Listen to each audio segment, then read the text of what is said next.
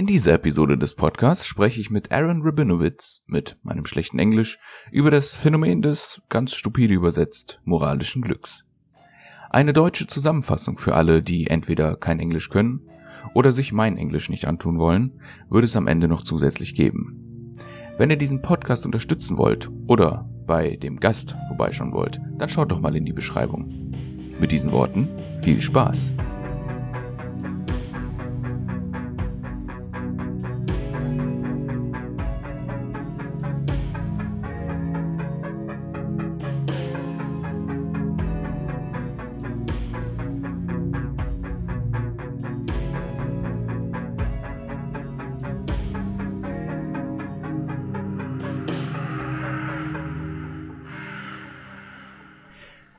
Welcome back, everyone. Today, in the 17th episode of the podcast, we have a very special guest. He's uh, the person or entity behind one of my favorite podcasts, and uh, I think he can introduce himself a bit, if that's okay for you. Uh, sure. Um, my name is Aaron Rabinowitz. I uh, teach at Rutgers University and uh, do Embrace the Void podcast and the Philosophers in Space podcast, and generally hang around um, social medias trying to get people to argue about philosophy. Great. So today's topic will be moral luck because a lot of the viewers wanted me to talk about it, and that's not really uh, my specialty. Um, but as far as I'm aware, you you have thought quite a bit about the topic. Am I correct? Yeah, I'm certainly obsessed with the topic. I don't know if I have anything particularly insightful or useful to say about it, but I can certainly explain why I'm obsessed with it. Great. I think uh, that's that would be even better than just saying something uh, very important. Fair enough. yeah. No, no, because I think uh, if if you are able to motivate some uh, viewers to think about the topic, I think that will have a more positive outcome mm-hmm. than if you just say something that would finish the uh, whole topic for the viewer. Mm-hmm. Okay, so just uh, before we really get into the topic, I have to do something that I always do. I always have a different drink uh, in the show. It's a really mm. boring drink as always. Um, today I have the star drink. It's uh, orange zero sugar, just so that everyone knows and can be aware of me annoying them with the sounds of me drinking. Hmm. Uh, do you have anything to drink on your end? Um, so over here it's 11 a.m. So I'm, I'm I'm sticking with water at the moment. Uh, depending on what particular podcast I'm recording and what the content is, that that can scale up in various ways towards um, whiskey. Okay, great.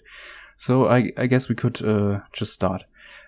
So the first question would be what moral luck is or what moral luck means. What's what are we mm-hmm. talking about? Yeah, so moral luck refers to situations where a person is held morally responsible for something that is beyond their control. So, in uh, contexts where you know someone um, is seen as guilty of a crime and punished for doing that crime even though um, it seems like the fact that they did that crime was beyond their control in some important way would be uh, the sort of classic examples of moral luck. Um, and the view that I hold is that pretty much all moral judgments are cases of moral luck because everything is entirely the result of luck. Everything is just luck all the way down. Um, and so um, that raises real problems for someone like me who also believes that moral judgments are real and true and apply objectively and that we should care about them. So how, how one reconciles those two things, that's that's really tricky dance. Hmm. Um, mm. But I think, it, yeah, go ahead. Yeah, I, on that note, I just have a question um, on your definition of luck. So what what would you define as luck? Yeah, and so this is gets a little tricky to avoid kind of circularities here, but I think um, luck refers to things that are beyond our control. Um, so the sort of textbook examples that we can think of are, you know, if you're playing a video game or something that has a random number generator in it, right? It rolls a number that you have no control over, and that element of luck, you know, shapes the way that the game is played or how how these kind of games work, right? So, um, you know other examples of of you know really cases of really good or really bad luck right? You happen to be born into a family where you inherit massive amounts of wealth versus being born into an abusive household for example. Um, right? These are things that i think there's there's lots of things that we can reasonably say are beyond people's control those are the things that i think of as you know the, the features of the world that are luck uh, in relation to me and, and in relation to other um, uh, ent- entities. Mm. Um, and then the the hard jump is and everything counts as luck, right? And and like all of the things are things that are beyond your control in an important sense.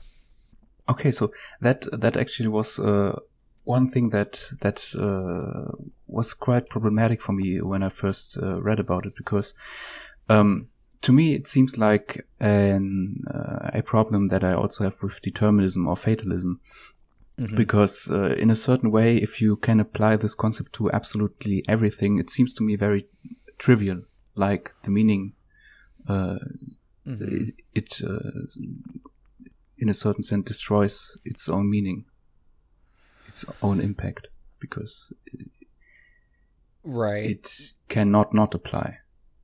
Well, so there's a tension, right, between universality and triviality, right? Like, it, it, we have a similar sort of thing in ethics, I think, where, um, you know, you want your moral judgments to be, or your moral premises to be universal. You want them to apply to everyone in all situations, in all contexts. And if they don't, that can seem problematic.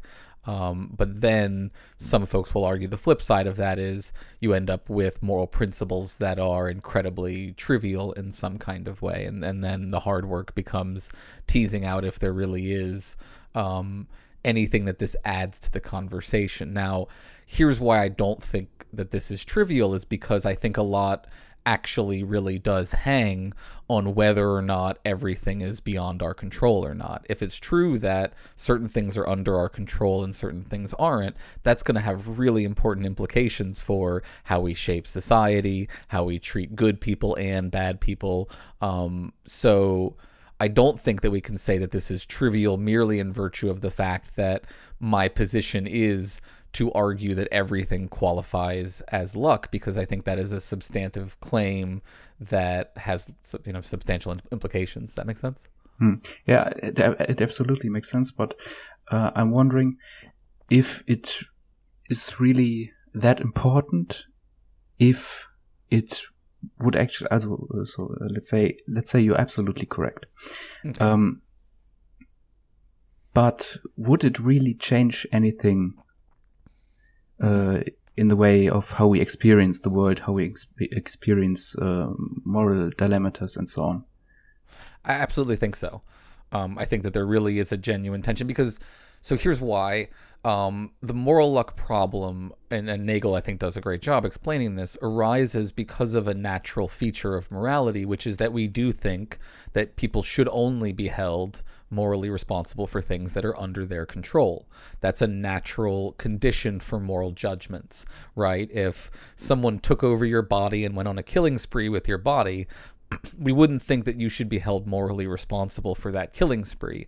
Um, so so I do think it's important, and, and where we see the implications in the real world would be in things like how we structure our judicial system. This is the, the go to example is that, like, if you think that human beings have a choice and what they did was wrong and they did it knowing that it was wrong and that they deserve to be punished for that, you can build a kind of deterrent, uh, not sorry, not deterrent, a, a kind of um, retributive model for justice and say, you know, bad people should go to jail because they deserve to be punished if you buy my view, right, it becomes much harder to make any sense of the idea that people deserve to suffer in any kind of way, and that if you're gonna have a prison system, which I still think you you, you need in some form, um, you're gonna have to base it on rehabilitative kinds of principles, restorative kinds of principles, um, deterrence kinds of principles, mm-hmm. rather than a retributive kind of system. And that'll have implications for how you build that model, how cruel it is, how, um, you know, what what things you allow your um, prisoners to do during the times that they are in prison, stuff like that. So I think mm-hmm. it definitely has real applied ethics downstream implications. and, and on the personal level, a lot hinges a lot of us build our sense of i think all of us whether we you know you could try to resist it some but like it's a natural feeling to build your sense of self on your accomplishments and failures. That like these are the things that define you. And so i think one reason that people are very uncomfortable with this idea that everything is luck is that they feel like their sense of self slips away and, and, it, and it does. And like part of the reality of, of, recognizing moral luck is recognizing that there is no free will in a robust sense, and with it, no robust sense of the uh, separate self that deserves, you know, a bunch of accolades for doing the right thing. So mm. I think, yeah, it has lots and lots of implications. So it's, it's great that you mentioned uh, free will because I was actually wondering if if there really was a um, a difference on the on a systematic argumentative level between the debate on uh, free will and determinism and moral luck. Mm-hmm. Do you well, think, I think that there is any connected. significance? I mean, I think uh, they're all connected here, right? I think what we're saying here is determinism is true, and it's true for sentient beings just as much as it's true for non-sentient beings, and as a result, moral luck is pervasive because luck is pervasive and we continue to make moral judgments. So um, this this is a fundamental problem, and it is a problem because human beings don't have free will in the robust kind of sense that we want to think that they do. That you're not you're just not the author of your actions in the way that would be necessary for it to be true that you did something wrong in a way that was um, that was radically independent and so should be punished in a retributive kind of way. Hmm. Okay, because to me it was uh, kind of confusing. Um, because mm-hmm. when when you take a look at the arguments how, how determinism works and how moral luck works, they seem to me to work on two different different um, levels. Determinism is uh, trying to argue uh, from the position of the thing in itself, if you would like mm-hmm. to make this distinction. And moral luck is more arguing from the um, first person perspective, it seems to me, because luck seems to oh, be a rather strange uh, category when it comes to determinism. Mm-hmm. Well, so I think it's interesting that you bring that up because the moral luck paper that you read is in Nagel's book, um, Mortal Questions. And he sort of views the unifying problem of that book that of which moral luck is one version of the problem as an unresolvable tension between the subjective way of seeing the world the way of seeing the world from our inside first person perspective and an objective account of the world. The world is seen from the view from nowhere. And basically the problem is right from our maybe debatably from our subjective point of view we can't help but see ourselves as free actually i'm not i don't fully believe that but i think nagel probably did or he says that he does at the end of um, mor- um, moral luck hmm. um, mm. and so some folks are really concerned that we can't there's no livable way to fully ad- you know deny the idea of free will to deny the idea of the independent subjectively experiencing self um, to reduce it down to the purely objective. And i think there are ways in which they're correct about that with regard to um, phenomenal consciousness but not with mm. regard to free will. I think that the reality is we are just parts of the large radically interconnected system of causal events. Um, now uh, um, I want to also address your, your point in terms of unpacking a little bit more the features of moral luck that Nagel puts forward, because you're right that some of them aren't put in this necessarily strictly determinist way, though I think that they are just sort of unpacking forms of determinism. Um, so he lays out four different kinds of luck. He talks about um, luck of consequences, luck of how your actions mm. turn out, right? He talks about luck of circumstances, what situations that you are facing in your life. Um, he talks about luck of constitution, which I think is the most important, one that he talks about, and that's the one that really undermines free will in a robust sense. Um, and then, and that's the like the luck of who, what makes you who you are, what the features that you happen to have. Um, and then there's a fourth one which often gets dropped out because it's probably exhaustively exhaustively accounted for by the other ones, which is essentially the luck of antecedent circumstances, which is to say you know every events are the result of prior events and so that one is basically just determinism, right? It's just yeah, saying, yeah, yeah. you know, we are part of the deterministic framework. Um, but the the value of his argument is the unpacking of that in terms of the nature of constitutive luck and how it it, it um, erases any room for an independent, freely acting self. Hmm. Okay. So you already answered the question of different types. oh, sorry. uh, no problem. I think it's it's good that uh, there's a dynamic in this discussion. Mm-hmm. Um, do you yourself think that there are any epistemic problems, any serious epistemic epistemic problems with this uh, this position? Well, yes and no. I guess is my answer to that question. Right? I think there are massive epistemic problems whenever you're talking about conscious sentient beings and what they are experiencing or not experiencing. I don't. So like I I've, I've been wrestling myself with this question of do I have you know like I, I I can tell you I believe that I am not a free agent, right? Mm. I hmm. do not have free will. But I'm mouthing those words to you. Do I know that I actually believe that? Or is there some part of me that still clings to the idea that I am actually free? There are some people who will argue that like I am committed in every action to still believing that I am free in some kind of way. I don't necessarily think that's true from a logical argumentative side, but there's also the psychological question of, you know, am I still clinging to this habituated idea that I am a free separate entity when I go around continuing to enact behaviors of, that that you know are um, things like praising and blaming other people because I will still like go around and say, you know, great job for doing that other thing, right? Mm. I think that I can make a sense, make reasonably explain why I'm doing that without appealing to personal freedom. Um, but it is a habit that is associated with that, and so you know we are creatures of habit. That's part of the whole argument here. So like it may just be part of my luck that I will continue to always believe that I'm free even when I have solid arguments, I think that I am not. If that were true, that would be really unfortunate, right? Because that's like saying you're com- you're stuck believing false mm. things that you know are false, which we hope is not the case, but that could be the bad luck that that a person has.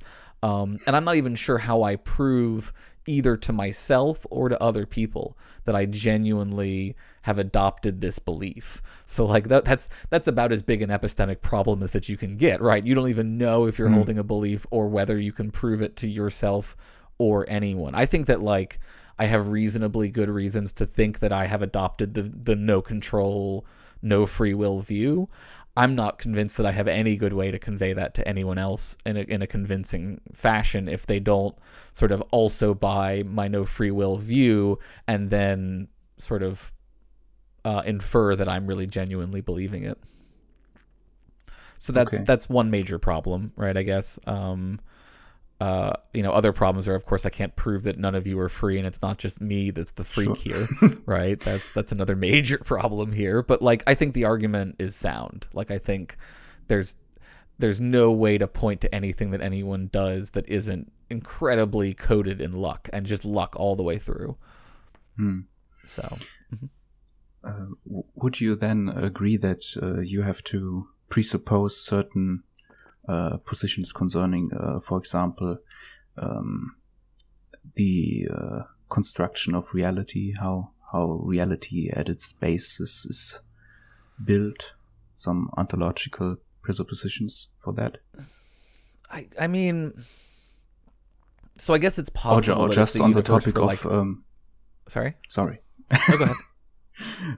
Just on the topic, for example, of um, of the uh, philosophy of science, for example, Mhm. because it, it for me it's it, just like most deterministic accounts nowadays. It really sounds um, like an argument from the point of view of science or something that is approaching uh, science methodologically. Well, I And do I think, think it is an argument. yeah. I mean, I think it is an argument bolstered by empirical evidence, but I also think that it's it's an argument that can be done without appeals to science. Would be my. I mean, like I think you could give a philosophical argument that isn't empirical in nature. Or fundamentally empirical in nature. Maybe it's a synthetic a priori kind of thing, but um, Okay. like I think it's um, I think it is the case that we have an argument for this that isn't just assuming certain things about the nature of reality any more than like any other argument is right? Like i think you can have radical skeptical concerns about all our beliefs. Like if if the universe turns out to just not be a consistently behaving thing then like everything's out the window.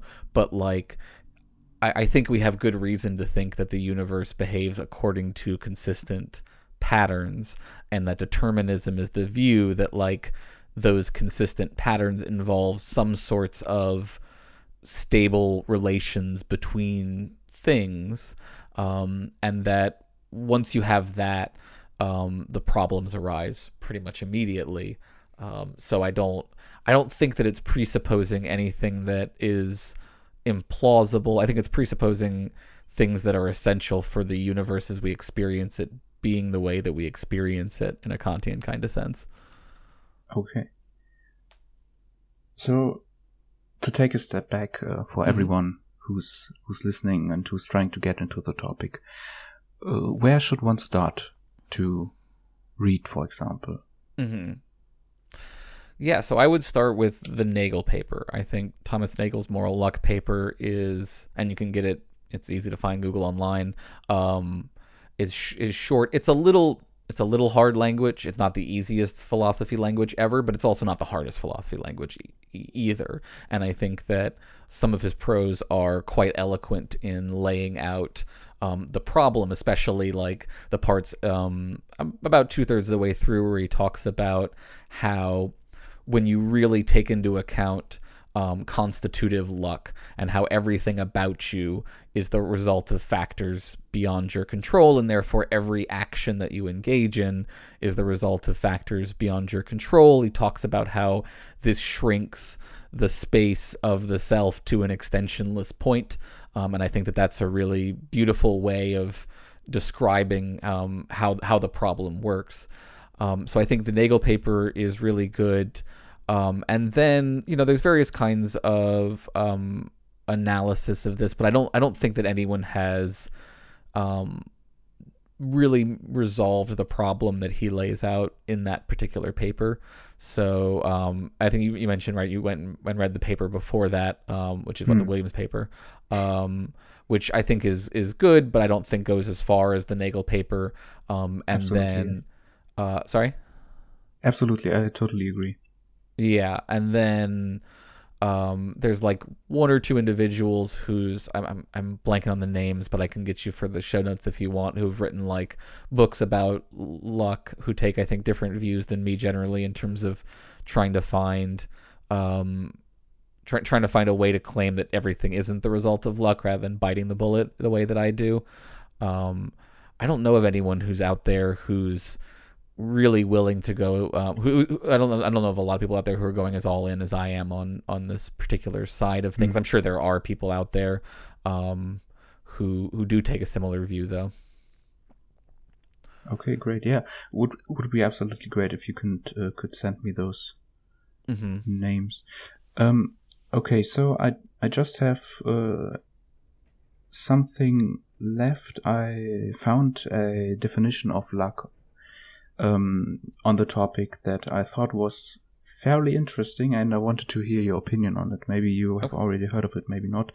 Uh, from uh, I hope I pronounce his name correctly, uh, Nicholas Reschers. Mm-hmm.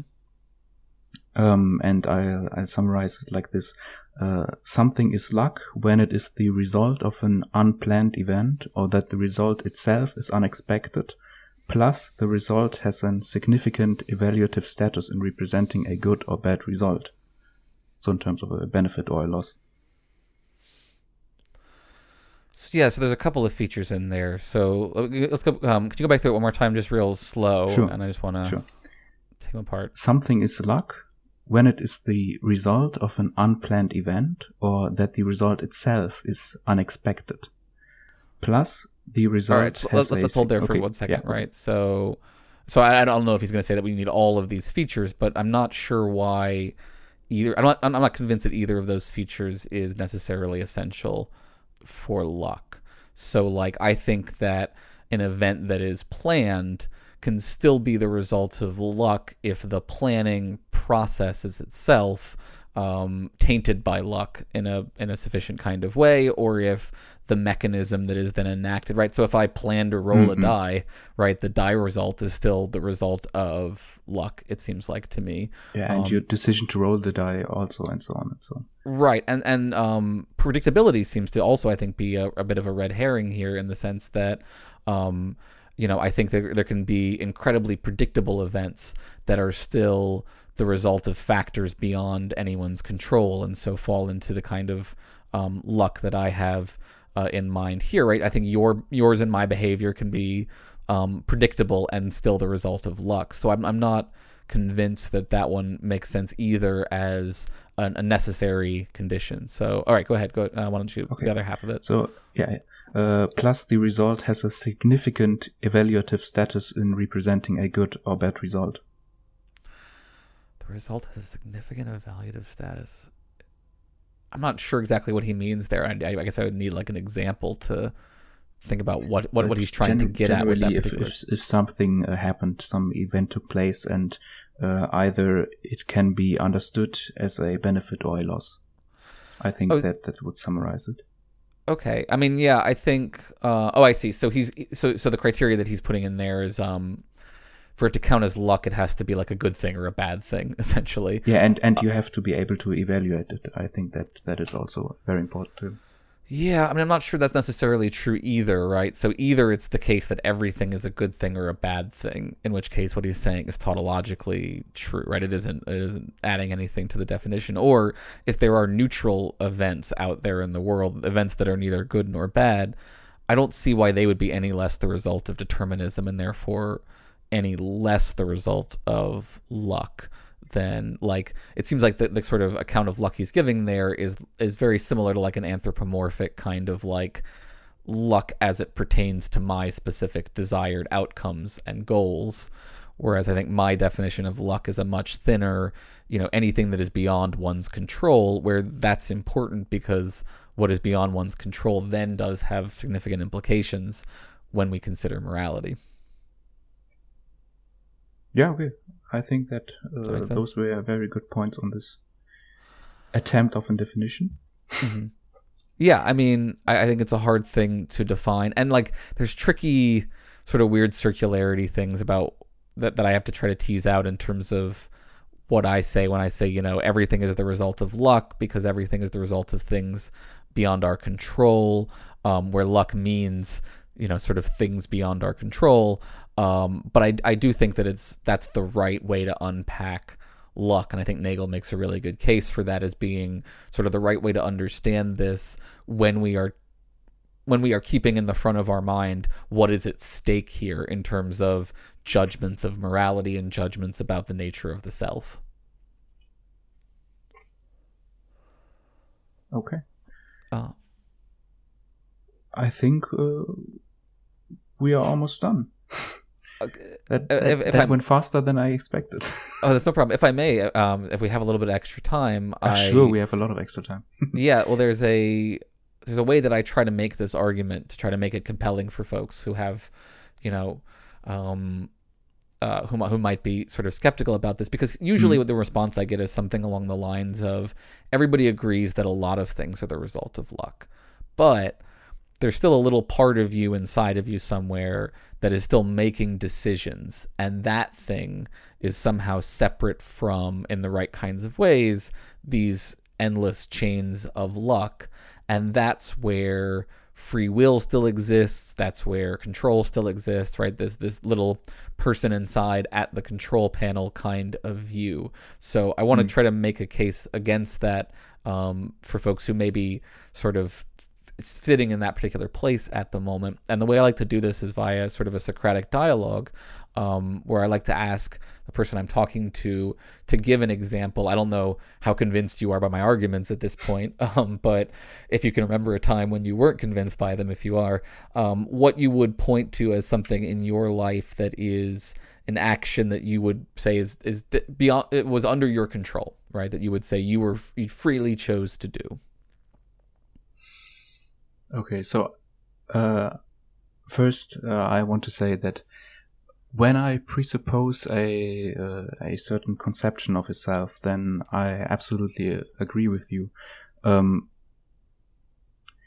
the way that I understand the self does not have this homunculi that is able to control anything, mm-hmm. but it leaves the possibility for uh, an event that uh, how do you say it overcomes the uh, strict determinism mm-hmm. of the uh, real but uh, I would have to have to prepare uh, the ex- explanation for that because it's mm-hmm. it's not that easy for me to do uh, this in English just uh, spontaneously. Sure, oh, I understand. yeah. Uh, but but if uh, if you take this position, then I would absolutely agree with you. So, but for the for the sake of my uh, argument, yeah, for people for, who maybe don't agree, is there an action that you would point to as being the sort of thing that you think should be counted as uh, an, an, an, an argument against my position or evidence against my position? Uh, okay, I, I, can try to come up with one. Um, mm-hmm but I think uh, that that uh, that the hypothetical person in this dialogue could uh, take any action as an example. So uh, mm-hmm. let's say um, I bought three apples instead of two because I wanted to. Mm-hmm. Yeah. So you're right that I think almost any action can be put forward, and they usually, I think, actually get chunked into two categories. Um, the one you gave would be kind of the trivial category, right? People think yeah. that like trivial small actions are independent in some kind of way, and then the other would be like big momentous actions that they think um, mm. that they spend a lot of time deliberating on. For example, um, would be the other kind where they think that they they are have some sort of control over them. Um, and and so the way I, I push back on these kind of examples is I ask them to apply a kind of regress to this, a regress of reasons where I ask them to think, you know, why did you pick the three apples instead of the two apples? Right. Yeah, for example, I, I, saw a tweet by Matonia, mm-hmm. which motivated me to buy more apples and Mm-hmm. Right. So one one account could be, you know, I can point to the thing that got me thinking about having one more apple or something like that. Right. In which case, the argument runs, you know, it was luck that you happened to see that tweet versus sure. not see that tweet. Right. It wasn't under your control in some kind of way, and so the the the motivating causal force in your behavior was this thing that was clearly beyond your control. Um, so that that seems to reduce that down to an example of not freedom in the sense that I, I'm talking about in my uh, framework. Um, or right, the other way this sometimes gets answered is, well, nothing caused it, right? There was absolutely nothing, right? Somebody will try to say there was there was no no thing that that made me pick three instead of two. It just happened, right? Hmm. Um, and there it seems like maybe we can call that free, but I think I think the reality is that's still going to be a determined event. You may not be able yeah, to point to also, what it is. Also, I wouldn't I wouldn't uh, say that if nothing caused it, it would was really free. Right. And we certainly wouldn't say it's an example of the kind of will that we have in mind when we say free will, right? We we want our will to be driven by reasons and we don't want to claim that our will is free merely because it can sometimes act you know with no reason whatsoever. Um, right? We want to be able to say our will has reasons, but we chose those reasons and they are yes. us and that we can have um you know um ownership of those reasons. So I don't I don't think that kind of you know I, I rose I raised my left hand instead of my right hand is going to be the kind of case that people want to hang their their free will arguments on. And I also think that they are pretty clearly still reducible to you know causal effects right? If i ask someone you know prove to me that you have free will and they, they raise their arm and say i you know i proved it by raising my hand i would say you you raised your hand because you wanted some way to prove that i you know prove to me that you had free will and you you in your mind you were convinced that that would be sufficient evidence and so you did that action caused by trying to want to prove to me that you have free will in that kind of way. Um, so these regress problems I think arise for all of our actions, right? The big momentous yeah. choices, you can still ask, you know, what was your reason for doing this big momentous thing? Um, and they can, you know, if they give the reason, you can then say, well, what about you? What about your constitutive luck made you such that uh, you um, made you such that you were susceptible to that reason and not all the other competing reasons, right? Let's say that you um, you saved someone's life at some point, right? Like what what caused you to do that kind of thing would be that you had been habituated to be the sort of person who would dive into the water and swim and save someone's life in that particular situation. You were lucky enough to have the physical uh, capacity to do that physical event in that moment. All of these things come together to make it the case that you saved that person's life, and it's a good thing, right? It's morally good that you saved that person's life, but ultimately all of the things that contributed to that event were things that were beyond your control. Hmm. Yeah, I only have one question for uh, the the first answer mm-hmm. because uh, to me it it sounds like the uh, functionalist description of the self, where mm. you you have an output and it doesn't really matter what happened inside, but you have an uh, you have an input. It doesn't really matter what happens inside, and then you have an output. So it's right. this chain and of you, reactions. You know I don't like the functionalist the internal state. so. yeah. Okay. Sure. No, I sorry. I didn't know if you if you'd heard that from talking about on the show before, and that was why you were trying to poke at me with this. Um, and and so yeah, um, so here's what I'll say about that. I it is similar to a functionalist account of the self in that they are both objective accounts of the self rather than subjective. But on my view, I, I, don't think that this is incompatible with there being a phenomenal self that uh, exists and is part of these causal frameworks. So usually, when people okay, think of okay. the functionalist account of the self, yeah. they think of an eliminativist account, functionalist account that says there is no, you know, robust mental properties or something like that. There is literally just the input output. Uh, my view is, so, sorry.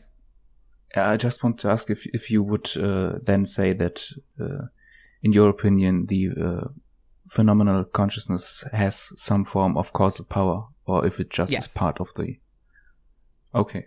Yes, I, I, I reject epiphenomenalism. I think that okay. I think that mental states or properties have some sort of causal impact. And yeah, that, that, that's absolutely great. We agree on that.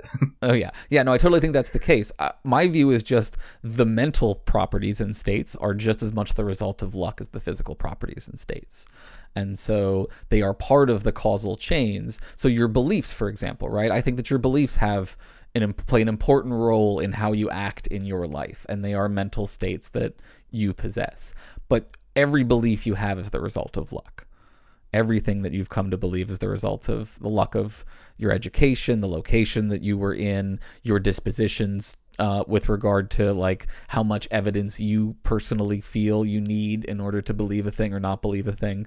Um, so yeah, I think, yeah, I think the functionalist account is um, not a sufficient account if it's meant to replace or, or, or leave out the phenomenal side of things. But the phenomenal side of things are not indeterminate, they are part of the deterministic framework. Okay.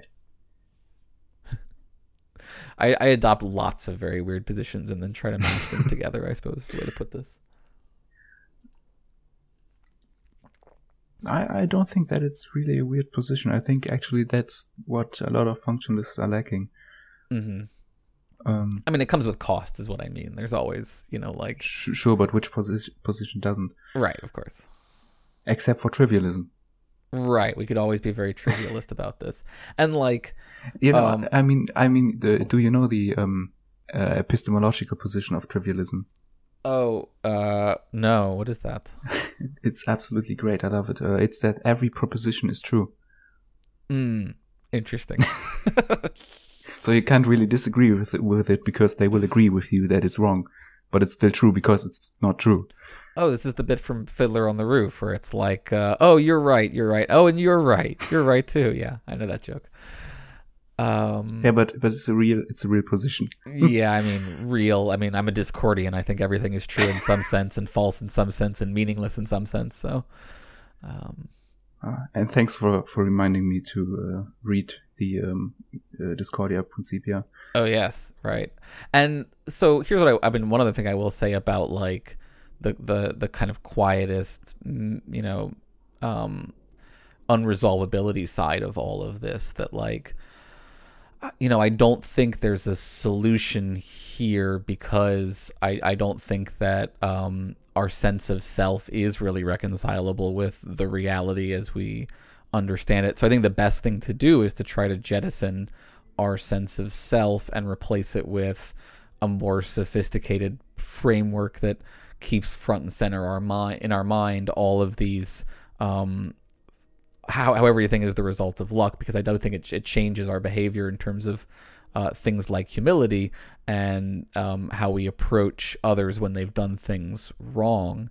Um, but it's it's always going to be an uneasy tension because it's it's always going to be tricky to figure out how to reinforce people in acting in better ways. Because I, I like another part of this i do absolutely think that we should still change people's behavior and think that we can change people's behavior.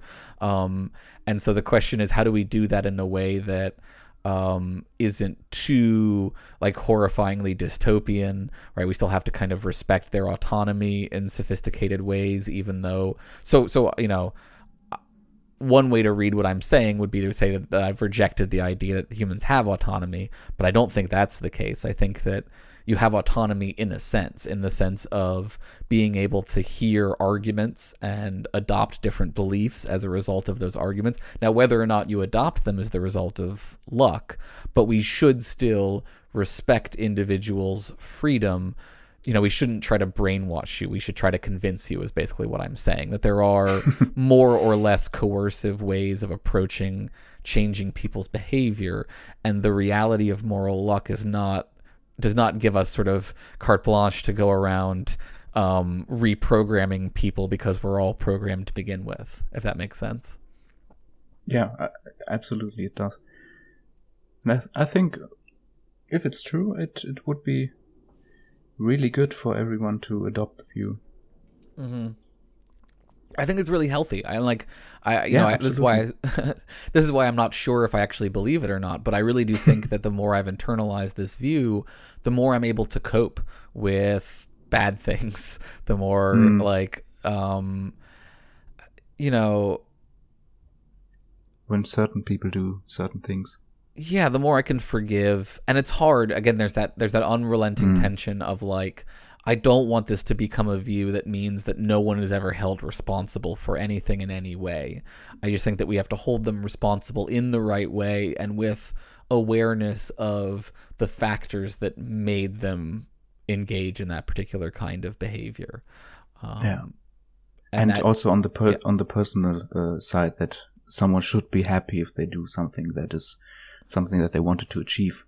But Yeah, I'm a hedonist. They, like take pleasure, right? Like You, you can't resist taking pleasure. So like take some pleasure in the world. Um and like I don't think that luck undermines that at all, right? Everything that I find pleasurable I do as a result of luck find it pleasurable, but I still find it pleasurable. Like I still love having this conversation with you and like you know, if we're stuck here, you might as well do the things that are pleasurable up to a point, right? There's moral obligations that get in the way, and you shouldn't always just do what's pleasurable. So I think like none of this undermines the complexity of of mor- moral judgments and like all of the the competing factors that go into um, making good moral decisions. Um, in fact, I think it, it just makes it harder. I mean, it makes it more like you have to recognize that like you're going to spend your whole life wrestling with moral tensions, and it's going to be a matter of luck how well you actually do, and that that means that I think that you can like let yourself off the hook a little bit more than some people do. I think it's you know I think a lot of ethics comes down to correctives that like if you Hmm. if you are you know the if you have the luck of being the sort of person who lets yourself off the hook too much, do that less, right? And if you're the sort of person who you know ki- you know beats yourself up for weeks on and this is what this is like why why I became an ethicist is because I'm the sort of person who like just you know kills myself over and over when I've done something even minorly wrong to someone. I just Mm. like it, it makes me crazy. Um, and so like maybe I've adopted this as a corrective for letting myself off the hook a little bit more. Um, they you know we always joke that like philosophers are always always telling you more about themselves than about the nature of the universe.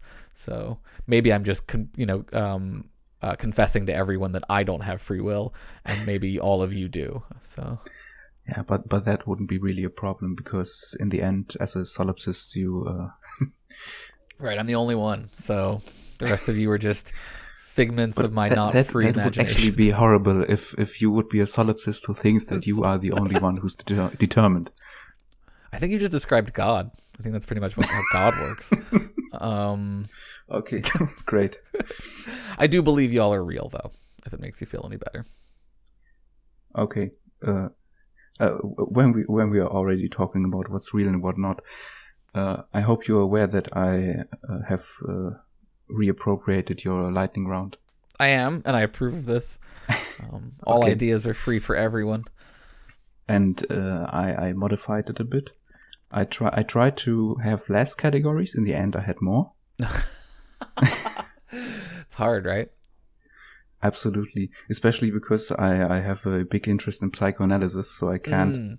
not ask certain things. Every subset of the, the every subset of the psychological mind. Is that how that works? At, at least from the uh, Lacanian perspective. hmm Um, and I don't know if you've you've caught this on the show, but I've um I've started adding a question at the beginning that I'm finding to be. I have, useful. but I will not. You're not going to ask that. Yeah, Okay, fair enough. Do you think that it, it primes them yeah. I, I think it's useful, but uh, I don't like doing useful things. I mean, I think there are trade offs in, in doing it. I think it changes their answers, and maybe you want the answers to be different, or maybe you don't. So, I think there's no there's no moral fact of the matter about how to do the lightning round. It's just luck. Mm-hmm. Okay, so I think every viewer is aware of how this works. Uh, j- just basically, I will ask if something is real or not, and you will answer whether or not you think it's real or not, and you will not be able to explain what you mean by that. hmm And I Is promise that I've done no time- prep work in this. I'm, I'm shooting from the hip, 100. percent would would have would have been hard because some of them, I guess, uh, you might not really have thought about before. Here's open. Is this the first time you have to suffer through this, or It is. This is this is a novel Oh, experience for me. absolutely great? I, f- I feel really honored. Yeah, the torture implement is on the other foot. Okay, so so let's let's start. Uh, the first question would be: Is the real real? Is the real real? Yes, real. Oh, okay. So, uh, what about the symbolic order? This sorry, the symbolic. Symbolic order. Um. Yeah, I think symbolic orders are real. And the imaginary? Yes. Okay. Uh, now a classic one: the external world, Yes. Real. colors,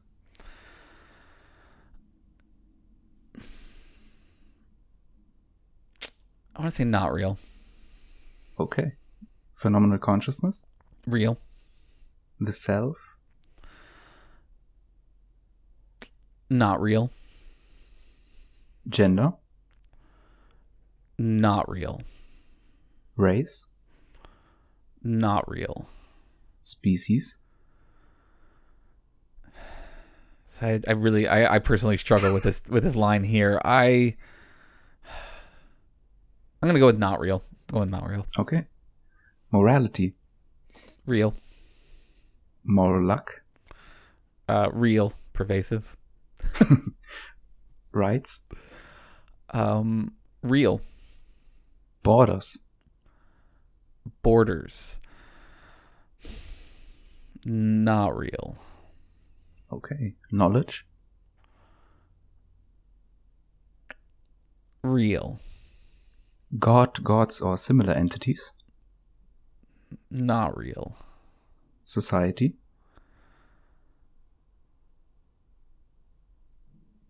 Real. And just to throw you off, silence. Silence. Real. Yeah. Okay. Um, fictional characters. Um.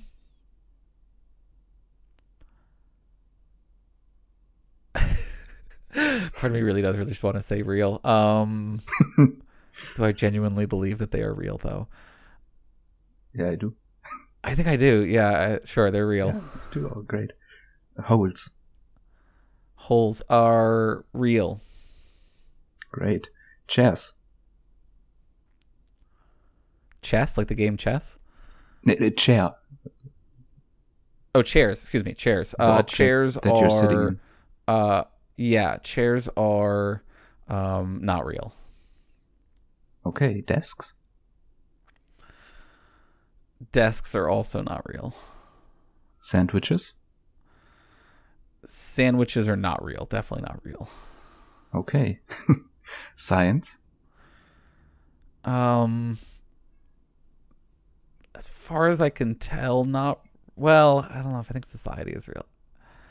Yeah, I think science is real. Okay. Beauty.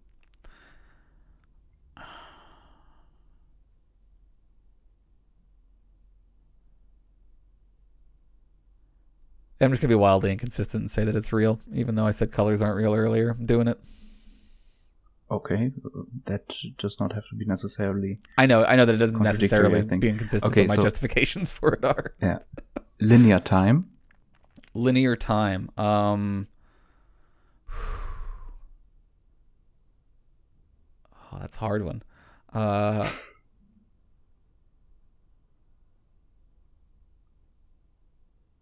I want to. Uh, uh, I'll say not real. Okay. The unconscious.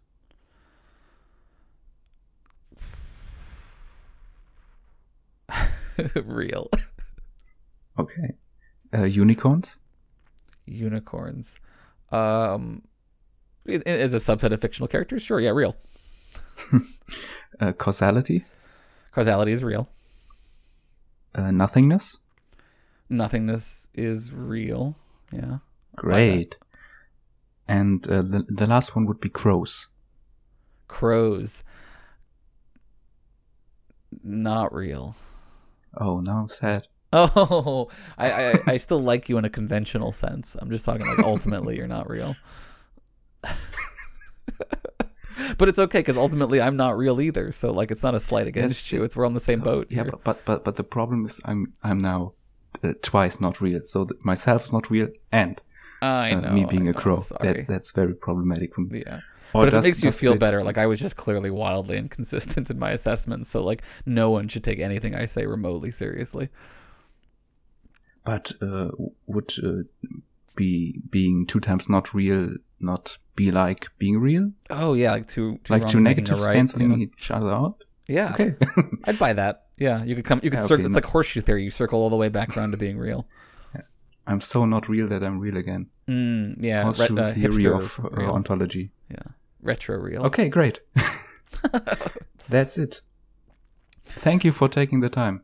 No problem. Thank you for having me on. I always love chatting about moral luck and um, how absurd reality is. Okay.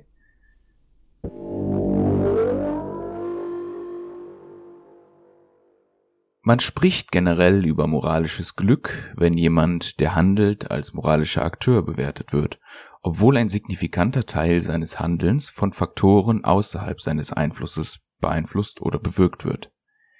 Dieser Umstand wirft die Frage auf, inwiefern man jemanden für sein Handeln bewerten kann und sollte. Je nachdem, wie ernst man das Thema moralisches Glück nimmt, ist niemand mehr als gut oder schlecht zu bewerten, da die Person nichts für das Handeln kann. Diese gesamte Argumentationslinie erinnert an Diskussionen über freien Willen und Determinismus. Wie in dieser Diskussion ist auch hier die Position eines harten moralischen Glücks schwer im eigenen Leben umzusetzen. Thomas Nagel hat in seinem einflussreichen Artikel über Moral Luck vier Arten von moralischem Glück herausgearbeitet. Erstens resultierendes Glück. Über resultierendes Glück spricht man, wenn alles außer dem Resultat der Handlung gleich ist also die Intention, die Vorbereitung und so weiter. Und dieses Resultat Produkt von Glück ist. Zum Beispiel, wenn zwei Personen betrunken nach Hause fahren und einer von beiden bringt dadurch einen Menschen um. Wir sollten verstehen, dass es sich dabei nur um resultierendes Glück handelt und beide gleich bewerten. Zweitens, das den Umständen verschuldete Glück. Hierüber spricht man, wenn die äußeren Umstände das moralische Handeln signifikant beeinflussen. Ein Beispiel dafür sind die Menschen, die in Deutschland mit den herrschenden Nazis kollaborierten, es aber, wären sie vorher ausgewandert, nicht getan hätten. Wenn diese Unterscheidung im Verhalten auftauchen würde, haben wir es mit dem den Umständen verschuldeten Glück zu tun. Drittens, konstitutives Glück. Hierbei geht es darum, mit welchen Eigenschaften und Dispositionen jemand ins Leben kommt und aufwächst. Diese Art des moralischen Glücks ist insbesondere im politischen Kontext äußerst relevant, da man hierüber aus einem anderen Blickwinkel über Themen wie Umverteilung, Privilegien weiter diskutieren kann. Viertens. Kausales Glück. Dabei geht es darum, wie jemand durch vorherige Umstände determiniert wurde. Für weitere Informationen, die tiefer gehen bezüglich dieses Themas und neue Einsichten und Kritik vorstellen, kann ich das Buch Moral Luck, editiert von Daniel Stedman, vorschlagen. Es beinhaltet sowohl die klassischen Essays als auch neuere zu diesem Thema. Ich hoffe, die Episode hat euch gefallen. Wenn ja, dann gebt doch eine Rückmeldung. Ansonsten wünsche ich euch noch einen schönen Tag. Tschüss.